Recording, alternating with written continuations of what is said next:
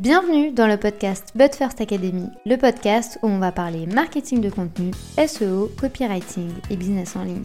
Je m'appelle Marine, je suis experte SEO depuis maintenant 7 ans. Autour d'un café ou d'un thé, peu importe, parlons de stratégie dans une ambiance conviviale et détendue. Bonne écoute J'espère que vous allez bien, je vous souhaite la bienvenue dans un nouvel épisode de podcast. Aujourd'hui je ne suis pas toute seule puisqu'on accueille Marine qui est experte en stratégie de vente et en marketing digital.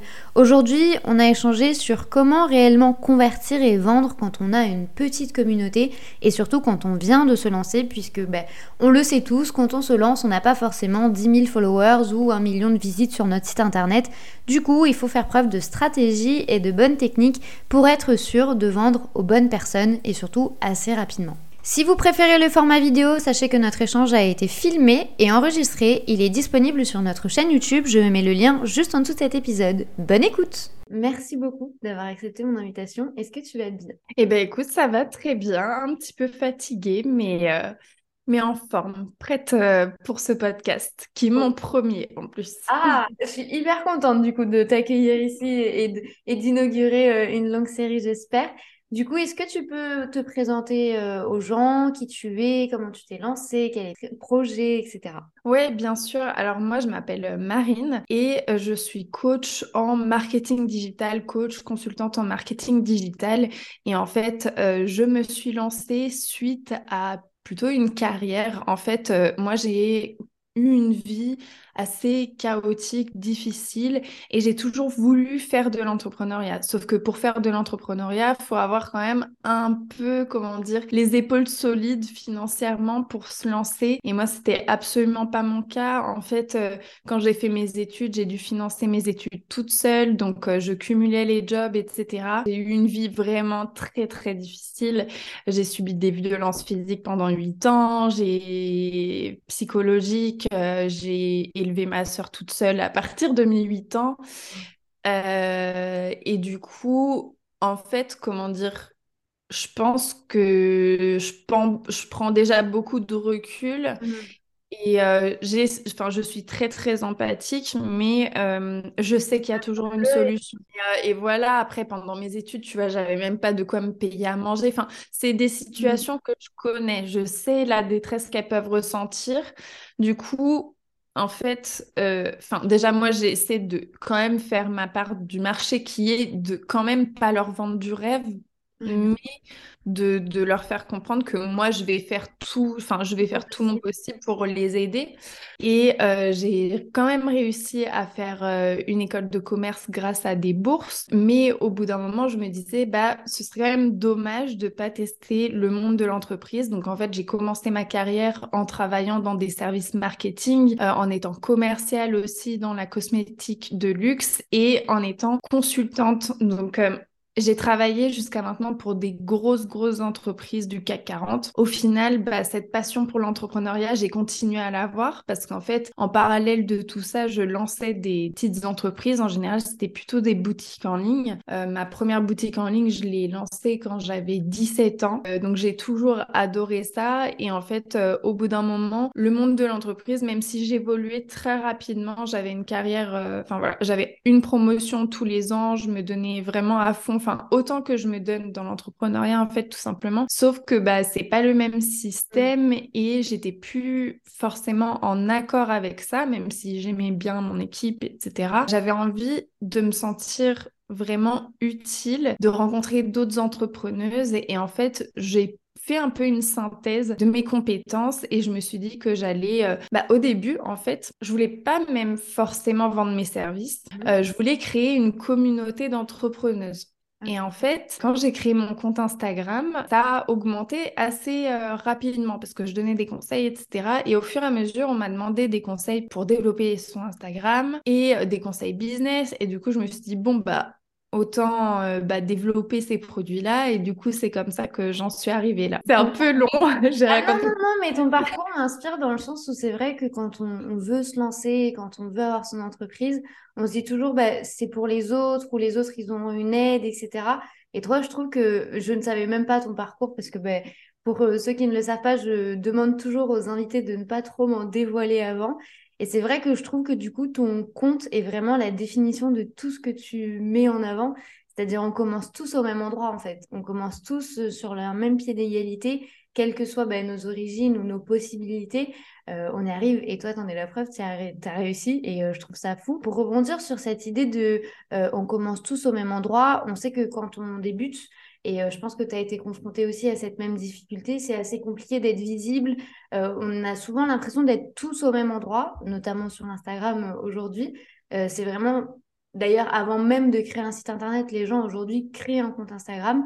Quels mmh. seraient toi tes conseils pour quelqu'un qui commence aujourd'hui ou quelqu'un qui sent que ben, sa visibilité elle a un peu bloqué ou il n'arrive pas vraiment à développer son business Est-ce qu'il y a trois pôles réellement à garder en tête et à travailler à fond? Je dirais que la première chose, c'est que bah, réseau social, c'est il y a social dedans et c'est normal. Enfin, dans le sens où il faut se dire que à la base, ça n'a pas été créé forcément pour euh, que l'on communique pour des entreprises. Et donc voilà, il faut aller à la rencontre d'autres personnes, créer un réseau. En fait, le réseau dans l'entrepreneuriat, déjà de base, c'est la clé, que ce soit sur les réseaux sociaux ou en dehors. En dehors, vous avez des réseaux d'entrepreneurs. Mais sur Instagram, bah, n'hésitez pas à discuter avec des comptes bah, qui ont votre nombre d'abonnés ou même plus. Hein. Faut pas hésiter. Dès qu'on me contacte, j'aime discuter avec euh, les personnes. Donc, euh, donc voilà, déjà, ne pas être dans ce truc où on n'est que un peu dans l'attente. Mhm. Il faut aussi être proactif euh, dans ce que l'on va faire, essayer de rencontrer des gens faire des partenariats, peut-être des lives. Donc déjà, quand on fait un live, on va mixer les communautés. Et donc ça, pour moi, c'est le premier point, être, euh, être social. Ensuite, le deuxième point qui est quand même hyper essentiel, c'est déjà de créer du contenu qui est pertinent avec votre cible. Et je dirais que là-dessus, mon conseil, c'est que euh, vous n'êtes pas euh, Google. C'est-à-dire que si voilà vous rebalancer que des infos un petit peu génériques où je vois souvent les, les community managers. Alors, ne vous vexez pas si jamais vous êtes, euh, si vous faites ça, mais euh, voilà, les posts du type euh, Ah, c'est la fête des chatons, c'est la fête du chocolat aujourd'hui. On n'a pas de valeur ajoutée pour le business, effectivement, à, moins de le lier à une histoire qui peut rapporter quelque chose. Je suis assez d'accord avec toi sur ce point. Oui, c'est ça. Et justement, bah, autant faire peut-être une histoire drôle autour de ça. Dit un mot, c'est la valeur. Et la valeur, c'est important. Et la valeur, c'est pas forcément donner de l'information hyper précise, hyper poussée, faire 5 heures de recherche. C'est pas ça. De la valeur, c'est vraiment qu'est-ce qui est important aux yeux de ma cible? Qu'est-ce qu'elle va rechercher? Est-ce qu'elle a un besoin d'inspiration, d'être inspirée peut-être? Est-ce qu'elle a un besoin euh, d'information? Enfin, dans tous les cas, il va y avoir de l'information. Et essayer de voir qu'est-ce qu'elle recherche comme effet rapide. Parce qu'en fait, moi, je suis pas trop d'accord quand on dit euh, le contenu gratuit, pardon, c'est le euh, quoi et après c'est le comment. Ou Pour moi, c'est pas vraiment ça. Pour moi, dans le contenu gratuit, les personnes, elles vont pas être dans la même énergie en fait. Dans le contenu gratuit, elles vont être dans la recherche de solutions rapides du style, bah, si vous êtes coach Insta, ça va être euh, les hacks, voilà, ce genre de choses. Bon, moi, je suis un peu contre les hacks justement parce que ça vous ralentit plus que ça ne vous aide au final. Mais voilà, essayez de voir à quel niveau est mon client quand il attend du contenu gratuit et à quel niveau il est quand il va rechercher du contenu payant. C'est vrai que le contenu gratuit, il est surtout là, non pas pour réellement passer à l'action, mais surtout pour susciter une réelle prise de conscience. De dire peut-être qu'en fait là, je suis peut-être en train de faire quelque chose qui ne va pas fonctionner ou je suis déjà en train de le faire et ça ne fonctionne pas pourquoi, tu vois. Moi, je pars souvent du principe que le contenu, effectivement, au-delà des la parce que bah, tout le monde se fiche de nous, les gens, ce qu'ils veulent, c'est avoir la solution à leurs problèmes, et que ce soit avec toi, avec moi, ou avec Pierre, Paul ou Jacques, ils iront avec la personne qui va donner la meilleure solution. Mais surtout, le contenu, il est là pour un peu, genre, montrer qu'il y a un problème, tu vois. Et justement, je suis assez d'accord avec toi par rapport aux conseils, aux hacks, etc. Ça peut être une bonne base de travail, mais en fait, il va y avoir une grande, grande, grande limitation et on ne pourra pas tout donner aux gens. Et le deuxième point que tu as abordé, et je trouve ça génial, donc je vais le garder, c'est de dire que les réseaux sociaux, c'est pas Google. Et en fait, tu as tout à fait raison, parce que si on regarde bien comment sont construites aujourd'hui les plateformes qui sont sociales, elles sont pas faites pour faire des recherches. C'est fait vraiment pour euh, trouver des inspirations, trouver des idées. Euh, ça fonctionne très bien d'ailleurs avec la mode, la déco et tout. Mais en entrepreneuriat, moi, quand j'ai besoin de quelque chose, je vais sur Google, je vais pas sur Instagram. Donc effectivement, les posts peuvent être assez inspirants, mais c'est pas moi quelque chose euh, qui va euh, me transcender l'esprit de me dire ah c'est génial, je vais le mettre en place immédiatement, à moins que ce soit un truc de ouf. Au-delà de ces erreurs-là par rapport à ces conseils, aux hacks, est-ce qu'il y a trois erreurs que toi tu vois aujourd'hui assez régulièrement sur des comptes ou que tu accompagnes ou des comptes que tu vas suivre un peu de loin et tu constates qu'il y a quelques erreurs dans leur communication? Je sais que c'est difficile au début, mais de vraiment pas affirmer son identité. Parce que en fait on voit souvent les mêmes types de comptes. On voit souvent, souvent les mêmes types de comptes. Et en fait, vous, ce que vous voulez, et notamment ça aide aussi à développer sa visibilité, euh, c'est qu'on vous reconnaisse. C'est que quelqu'un qui est dans l'Explorer se dise Ah, bah, euh, c'est Marine, euh, c'est Paul Jacques qui a publié, je vais avoir la curiosité d'aller voir cette publication. Et c'est important parce que justement, moi, mes clientes, elles me le disent, quoi. Elles, me le disent, qu'elles me trouvent, qu'elles me voient tout de suite parce que c'est bleu euh, et, et, ça se voit très, très rapidement que ce sont mes publications. Et euh, on a tendance un peu à être, euh, j'en parlais dans ma masterclass d'hier, c'est que bah, c'est un peu comme quand on est enfant au début, quand on se lance sur les réseaux sociaux, on cherche un peu sa maman canard et on se dit, OK, elle, ça a l'air bien ce qu'elle fait, c'est rassurant, je vais un peu faire comme ça. Et c'est ok parce qu'au début, bah oui, euh, surtout quand on n'est pas à l'aise avec ça, bah, il faut commencer par quelque chose. Mais il faut quand même assez vite se dire, mais ok, mais quelle est moi mon identité, quelle est ma plus-value, en quoi je me différencie des gens, ne serait-ce qu'en termes de personnalité, et comment je peux le montrer à travers mon contenu? Pour arrêter de faire du contenu générique, quoi, du contenu euh, juste euh, du texte, un fond, etc. Donc ça, pour moi, c'est la première erreur. L'essence en fait avec toute l'enveloppe que l'on veut créer quand on est entrepreneur. Par exemple, moi, je parle dans mon cas, euh, moi, pendant très longtemps, je me suis jamais montrée. Et j'ai mmh. commencé à faire des vidéos que euh, cette année, fin d'année dernière, parce que ben, justement, ce manque d'aisance-là euh, sur les réseaux, sur ce type de contenu, ben, aujourd'hui, tu vois, je, même je le ressens, ça me pénalise un petit peu aussi, tu vois, de ne pas avoir vraiment une image de marque.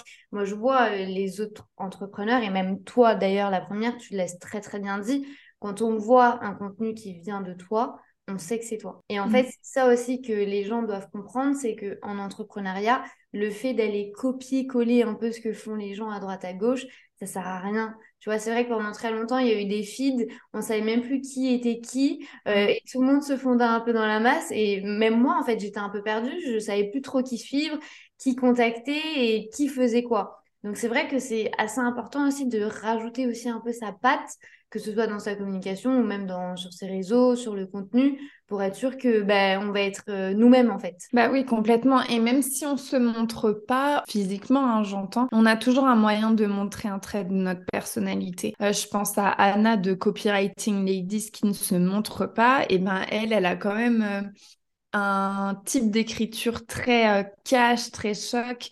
Et du coup, bah, encore une fois, on la reconnaît. Bah, on la reconnaît un peu avec ses couleurs, euh, enfin, le design euh, qu'elle fait, mais aussi avec bah, ses publications hyper cash. Et ça crée quand même une connexion parce qu'en fait, même si elle va pas se montrer, elle va donner un avis tranché sur les choses. Et c'est ça aussi, je dirais, qui est lié au premier conseil. C'est, même si, encore une fois, c'est pas facile, c'est d'éviter d'être trop lisse, trop parfait, de de, parler aussi, euh, d'accepter aussi d'être parfois un peu vulnérable parce qu'au final, c'est dans ces moments-là que vous allez créer le plus de connexion avec votre audience. Moi, euh, cette année, j'ai commencé à oser parler un peu de mon passé qui a été très, très compliqué et qui fait la personne que je suis aujourd'hui et euh, qui fait que justement, je suis de cette manière-là avec mon audience, avec mes mmh. clientes. Et du coup, bah, j'ai jamais eu autant de retours aussi positifs alors que moi, au début, quand j'ai écrit mon truc, je me suis dit, oh là là, ils vont se dire que je suis une grosse victime, enfin une grosse victime, que oh la pauvre et, je déteste qu'on me plaigne. Donc, euh, donc voilà, et au contraire, les gens ils me disaient waouh, c'est fou,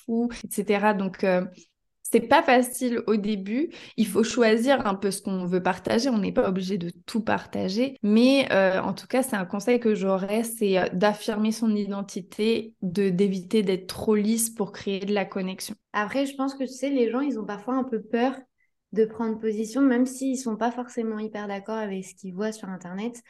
En fait, j'ai vraiment l'impression que les gens ont peur de faire des vagues. C'est-à-dire que d'un certain côté, on a un peu, nous, un syndrome où on s'auto-sabote. C'est-à-dire qu'on veut être visible et on veut que les gens nous voient et on veut que les gens nous contactent, etc.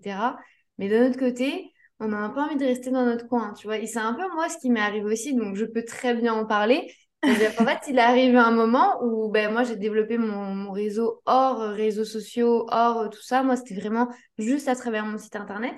Et au final, c'est vrai que je me rendais compte que hors internet, les gens commençaient un peu à me connaître, je commençais un peu à créer un réseau et tout. On m'appelait parce qu'un tel machin parlait d'un truc. Mais sur internet, je me rendais compte que final, personne ne me connaissait.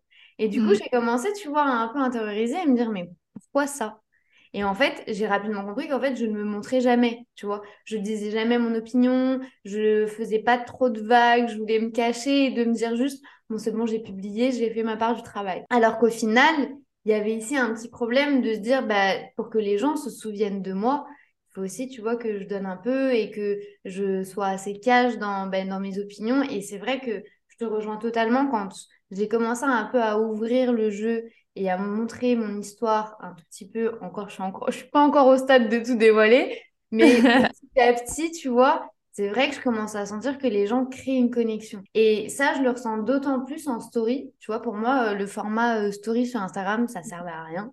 Honnêtement, je, je n'arrivais pas à l'utiliser, je comprenais pas trop. Je, pour moi, ça servait pas à grand chose, quoi. Ça servait juste à montrer qu'est-ce que tu mangeais, qui faisait beau dehors, et puis voilà. quand j'ai commencé un peu à adapter la stratégie, je me suis rendu compte qu'au final, c'était quand même vachement puissant de dire, bah, les gens, au final, petit à petit, ils se connectent à toi, quoi. Mais ouais, complètement. Bah, hier, euh, je sais pas si tu l'as vu, euh, mais euh, on a fait un live avec Larissa, justement, sur comment vendre en story. Parce que, ouais, même dans ma masterclass, j'ai demandé qui aime les stories. J'ai l'impression qu'à chaque fois, c'était vraiment tout blanc ou tout noir. Soit on aime, soit on a, soit on déteste parce que c'est pas évident. Ouais, c'est un peu le format euh, où on a la patate chaude entre les mains, on sait pas trop quoi en faire. Et, euh, et, du coup, bah ouais, on a donné pas mal de conseils justement sur, euh, sur comment vendre en story. Les erreurs autre que je vois, ça va être de trop être dans la vente, d'être un peu dans la rétention d'informations. Parce qu'il y a aussi euh, beaucoup cette peur de, je vais trop en dire, trop en donner. Mais à partir du moment où vous êtes experte dans votre domaine, c'est impossible de trop en dire sur les réseaux. C'est impossible. Enfin, moi, je vois euh, ne serait-ce que 30 minutes, une heure de coaching. Enfin, voilà, ça n'a rien à voir entre accompagner quelqu'un de manière personnelle et juste une publication standard qui en plus, enfin moi je me suis rendu compte d'un truc euh, en accompagnant des personnes, c'est que même avec une formation, parce que moi, en fait, il y a des vidéos et après des coachings avec des exercices, et ben même en expliquant un maximum les choses, et bien c'est quand même sujet à interprétation. Même en moi, avec ma formation, ben il y a quand même les coachings pour remachiner les gens dans le bon sens. Donc, dites-vous qu'une publication Instagram, à part quelqu'un qui a quand même un vernis dans votre domaine et qui euh, maîtrise un peu le sujet, en fait, ça veut pas dire grand-chose, quoi. Ça remplacera jamais euh, des, des, séances de coaching, un accompagnement, une formation complète. Et en plus, euh, il y a que vous qui voyez 100% de votre contenu. Ça, c'est une certitude. Et aussi, ben, en fait, c'est lié un peu à, la troisième erreur que je voulais dire, mais c'est que, en fait, quand on développe sa communication, en particulier sur les réseaux sociaux, il faut penser communauté avant vente. Et du coup, bah, ça rejoint ce système de valeurs, mais si vous êtes dans la rétention, si vous n'êtes pas généreux avec votre audience, bah, en fait, euh, ils auront pas envie, enfin, ils auront plus envie d'aller chez des concurrents qui leur donnent plus, parce que en fait, la sensation qu'ont les personnes quand vous leur donnez beaucoup, c'est waouh, elles m'en donnent énormément, mais du coup, ces produits payants, ça doit être un truc de dingue parce que ça doit être encore euh, mille fois mieux, quoi. Mhm. Et puis, il y a même un, sentiment de réciprocité, tu vois. oui, aussi. Coca-Cola avait fait pendant longtemps euh, ce type de stratégie. C'est-à-dire qu'en fait, ils se mettaient euh, à la porte des boutiques dans la rue et ils donnaient des canettes gratuitement. Et au final, la réciprocité, c'est ils m'ont donné quelque chose. Donc, ben, moi, je vais aller acheter une bouteille, je vais aller acheter un truc, tu vois. Et c'est un peu ce sentiment-là aussi avec le contenu, quand il est bien créé, c'est de créer ce sentiment de elle va donner quelque chose. c'était incroyable, ben, je vais lui redonner moi un truc de mon côté si je peux l'aider, tu vois. Et c'est un peu aussi ce système-là. Et surtout, il y a quelque chose que, que tu as dit que je trouve hyper important, c'est euh, de toujours en fait mettre au centre la personne et de au-delà de voir les réseaux sociaux comme des plateformes où on va vendre, mais vraiment de garder l'humain au cœur de tout ça. Parce que c'est vrai que plus d'une fois, euh, on oublie que ben, Instagram, c'est gratuit et qu'Instagram, ben, ça n'a pas été fait pour euh, vendre nos services de, prestataires ou de quoi que ce soit en tant qu'entrepreneur. C'est vraiment une plateforme de base où on partageait juste des photos de nos chats. Donc, il faut aussi remettre le truc un peu dans le contexte de dire, ben, si on reprend la base du comment fonctionne l'algorithme, c'est ils vont mettre en avant des comptes qui sont hyper sociaux, qui vont avoir une communauté, qui vont avoir un engagement et pas juste des comptes où on va euh, publier comme ça. Et une deuxième chose que tu as dit, c'est euh, de ne pas faire de rétention d'informations. Et ça, c'est un peu mon combat, je dois dire, parce que ben, en tant que producteur de contenu et de spécialiste SEO, on le sait, on retrouve de toute façon tout sur Internet. Et en fait, même si une personne demain veut chercher un truc que vous vendez, elle va le trouver. Et du coup, autant garder cette personne près de soi, autant tout lui donner de ce qu'on sait et de notre expertise, de notre expérience, de nos exemples perso ou pro, pour garder la personne au maximum près de nous, parce que ben, de toute façon, là, elle aura accès à l'information. Et toi, c'est vrai que dans ton contenu aussi, tu, tu, fais le choix et ça se voit. Je vous invite vraiment à aller voir le contenu de Marine. C'est très... Euh, déjà, ça se voit qu'il y a quand même une réflexion derrière. Tu publies pas comme ça euh, juste pour dire j'ai publié. Il y a vraiment des prises de décision et tu mets vachement en avant ta vision des choses. Et moi, il y a une publication qui m'a interpellée qui s'appelle Arrête de publier comme une chef d'entreprise. Alors, mm. je t'avoue que je l'ai adorée. Mm. Est-ce que tu peux nous expliquer un peu euh, la réflexion que tu as eue derrière tout ça?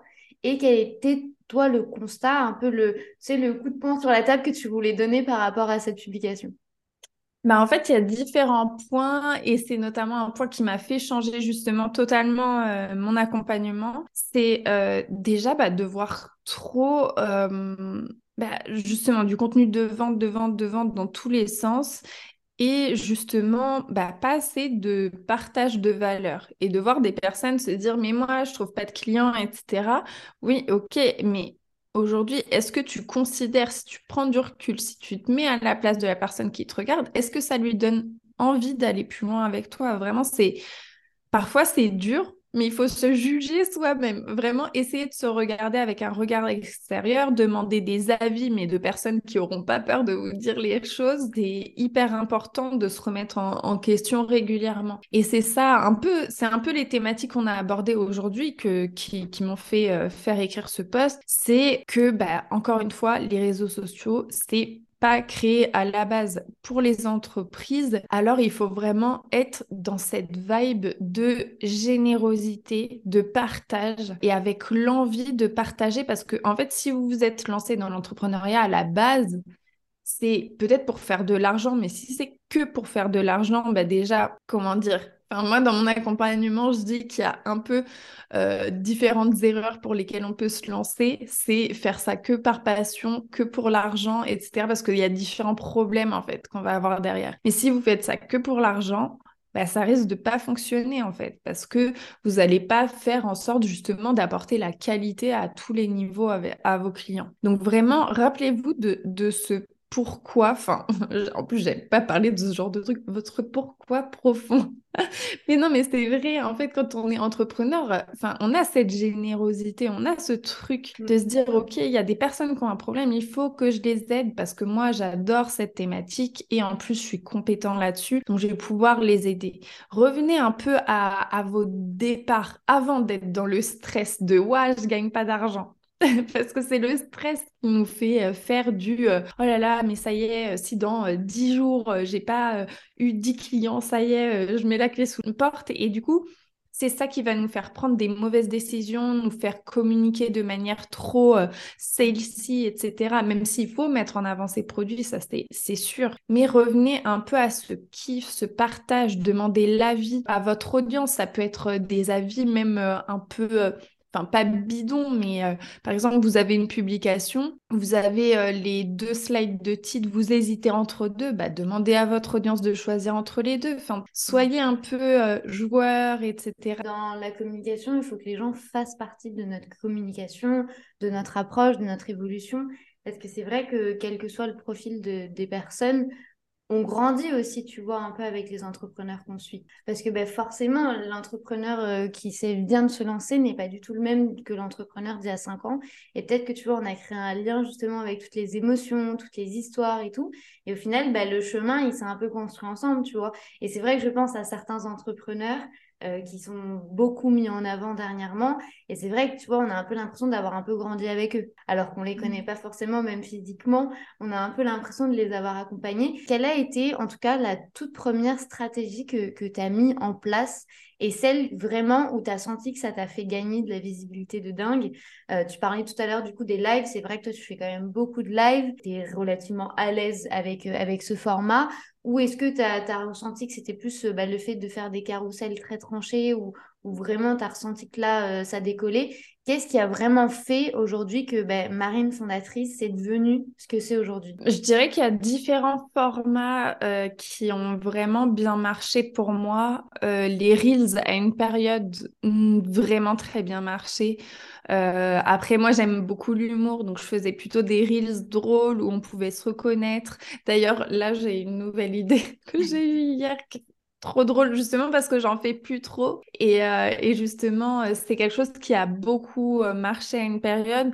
Donc après là Insta ils font des trucs bizarres avec les reels. Enfin, typiquement moi je n'ai plus le navigateur de reels depuis quatre mois. Donc ah. pour trouver les sons c'est très compliqué et pour trouver un peu les, les tendances, etc. Et euh, donc ça, ça avait très bien marché. Euh, quelque chose d'autre qui a très bien marché, ce sont les euh, carousels ou les publications avec euh, des, des, infographies. Les gens adorent les schémas. en fait, dès que les personnes voient des schémas, ils se disent « Waouh, ça a l'air intelligent !»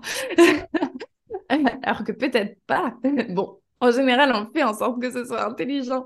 Mais euh, du coup, ouais, j'ai remarqué ça. Après, c'est dans mon domaine. Ça, Du coup, ça ne veut pas dire que, euh, j'en sais rien, si vous êtes euh, toiletteur canin, ben, ça, ce sera peut-être autre chose. Et après, c'est vraiment la stratégie de story. Le jour où j'ai eu plus le temps, parce que en fait, il faut savoir que pendant ouais, presque, enfin, un an et demi, moi j'étais encore salariée à temps plein en même temps que fondatrice. Donc j'avais pas forcément euh, énormément de temps euh, à y consacrer, même si j'ai développé beaucoup. Et euh, du coup, les stories, typiquement, c'était un peu le truc où j'avais des idées et puis au moment de publier, bah, je sais pas, j'avais un truc à faire, donc je l'exploitais pas à son maximum. À partir du moment où j'ai commencé à, à, partager vraiment de la valeur en story, de montrer un peu des côtés, donc parfois je montre des situations la dernière fois, je montrais des pubs. Bon, j'ai jamais donné la réponse. Il faut que je donne la réponse tout à l'heure, mais j'étais débordée. Ils vont trop halluciner. Donc, en gros, là, c'était l'exemple où j'ai pris une pub et je leur ai demandé, bah, c'est quel produit qui est vendu derrière? Et vraiment, mais personne n'a trouvé parce que la pub en soi, elle est géniale une fois qu'on comprend ce que c'est. Mais euh, sur le moment, on se dit, bah, ouais, on sait pas trop. Donc, voilà, des petites devinettes, des petits cours très rapides sur des choses. Et en fait, bah, encore une fois, c'est ce qu'on disait avec Larissa, euh, dans vos stories, vous avez au minimum 10% euh, de votre audience les plus engagés dans votre compte. Et du coup, il faut leur donner un intérêt de rester. Et le problème, c'est que les stories du style euh, coucou, c'est mon petit-déj, coucou. Enfin voilà, juste. Ça marche pas forcément, mais c'est vrai que tu sais que parfois, en fait, j'ai l'impression, et ça a été mon cas, donc je peux en parler, on pense très souvent que les stories, c'est un peu aussi là pour développer, tu vois, son compte. Alors que pas du tout. Les posts sont là, et les reels sont là pour faire grandir le compte et pour être visible, etc. En fait, la story, c'est quelque chose de beaucoup plus intimiste, parce que si on regarde bien, il n'y a que les gens qui veulent qui regardent la story. Ça veut dire que si déjà il y a une personne qui porte un intérêt à regarder ce qu'on fait en vidéo ou peu importe durant 24 heures, ça veut dire que là déjà, on a réussi d'une manière ou d'une autre à piquer un peu sa curiosité. Et du coup, effectivement, je suis assez convaincue que ça peut devenir une marque et vraiment un support hyper, euh, hyper puissant en termes de, en termes de vente. Et c'est vrai que bah, du coup, moi, j'attends aussi euh, qui est derrière la, la, publicité parce que bah, du coup, moi, j'ai cherché aussi de mon côté, je n'avais pas trouvé. tu pensais à quoi d'ailleurs? Moi, moi, je pensais à une voiture et puis après, je me suis dit non, la voiture, quand même, c'est trop bizarre que ce soit dans la voiture là. J'étais un peu perdue. Et après, je me suis dit, bon, ça fait cinq minutes que je suis dessus, j'abandonne. Je ne savais pas, vraiment. Donc, j'ai hâte de savoir un peu ce que c'est parce que vraiment, je suis perdue. Quels sont, toi, du coup, là, tes projets actuels? Je sais qu'il y a quelque chose de, de, spécial qui arrive ces prochaines semaines. Est-ce que tu peux nous en dire un peu plus? Et même au-delà de ça, nous expliquer comment toi, tu aides les gens à développer leur business Yes, complètement. Et du coup, ça rejoint un peu euh, quand je disais que bah, j'ai eu un peu une illumination la dernière fois. En fait, euh, donc moi, j'accompagne les personnes, les entrepreneuses en particulier, mais j'ai aussi des entrepreneurs à développer une stratégie de marketing digital et à tout construire en fait, leur stratégie, leurs canaux. Donc euh, ça va de la euh, stratégie de base d'analyse de marché persona à comment on va la mettre en place via une stratégie aussi de vente, comment on va communiquer sur Instagram, mais aussi sur TikTok, sur LinkedIn, euh, comment on va mettre en place un tunnel de vente, comment on va faire son premier lancement. Et du coup, c'est très condensé. Et en fait, le constat que j'ai fait après bah, deux ans, etc., et en voyant le, domaine de l'accompagnement, c'est en fait, je voyais énormément d'entrepreneuses, mais épuisées, partir en burn-out après des grosses formations. Et moi, je me disais, mais non, mais c'est pas possible en fait. Et puis, euh, enfin, ce type de formation, c'est pas non plus le centre de leur entreprise. Elles doivent aussi développer leurs propres produits. Et moi, je me disais, mais comment je peux les aider, comment je peux leur faire gagner deux fois plus de temps encore. Et, euh, et du coup, je me suis dit, enfin rapidement, j'ai identifié des process qui sont réplicables euh, selon les business, peu importe, tout le monde doit faire ça. Et du coup, je me suis dit que j'allais créer des templates pour tout. Et donc aujourd'hui, donc j'ai un gros programme qui s'appelle la Fondatrice Academy, qui est sur quatre mois, qui à une première partie de formation en vidéo, puisque bah, j'ai pas de plus-value à répéter un cours ou à faire un cours magistral. Euh, et puis moi, j'aime le challenge, j'aime résoudre des problèmes. Donc ça, c'est la première partie. Ensuite, on a des sessions de coaching pour essayer de d'affiner la stratégie, puisque encore une fois, bah, c'est sujet à interprétation. Puis bah moi, je suis là quand même pour euh, pour driver, pour conseiller. Et ensuite, là, c'est tout nouveau. La troisième partie, ce sera d'utiliser les templates pour mettre en place facilement, quoi, de ne pas avoir besoin de compétences techniques. Et euh, donc, il y a des templates d'emails, de, de, de, pages de vente, etc. Ouais, l'objectif, c'est vraiment de faire gagner au moins deux ans pour quelqu'un qui débute complètement dans le développement de son business. Ah, j'aurais adoré avoir eu ça quand, quand, je me suis lancée il y a sept ans. J'aurais adoré. C'est vrai. Ah ouais, c'est vraiment en fait le gain de temps, tout ce qui est template, explication. Euh, quand on a un business, il y a beaucoup de choses à savoir, il y a beaucoup de choses à traiter. Et surtout, si vous êtes tout seul, il y a beaucoup de casquettes que vous devez malheureusement aujourd'hui avoir. Et c'est vrai que ça peut être très, très, très fatigant sur la longueur. Donc, je vous recommande ce programme. Je vous mets de toute façon tous les liens juste en dessous de cet épisode de podcast. Merci beaucoup, en tout cas, Marine, d'avoir partagé tout ça avec nous. Et euh, je te dis à très bientôt. Bah, je t'en prie, Marine. Encore merci pour l'invitation. C'était vraiment un plaisir et je te dis à très bientôt. Ciao. Si cet épisode de podcast vous a plu, n'hésitez pas à le partager, à vous abonner ou à laisser une note, quelle que soit votre plateforme d'écoute. Je vous souhaite une très bonne journée ou une très bonne soirée en fonction du moment où vous écoutez cet épisode. À très vite.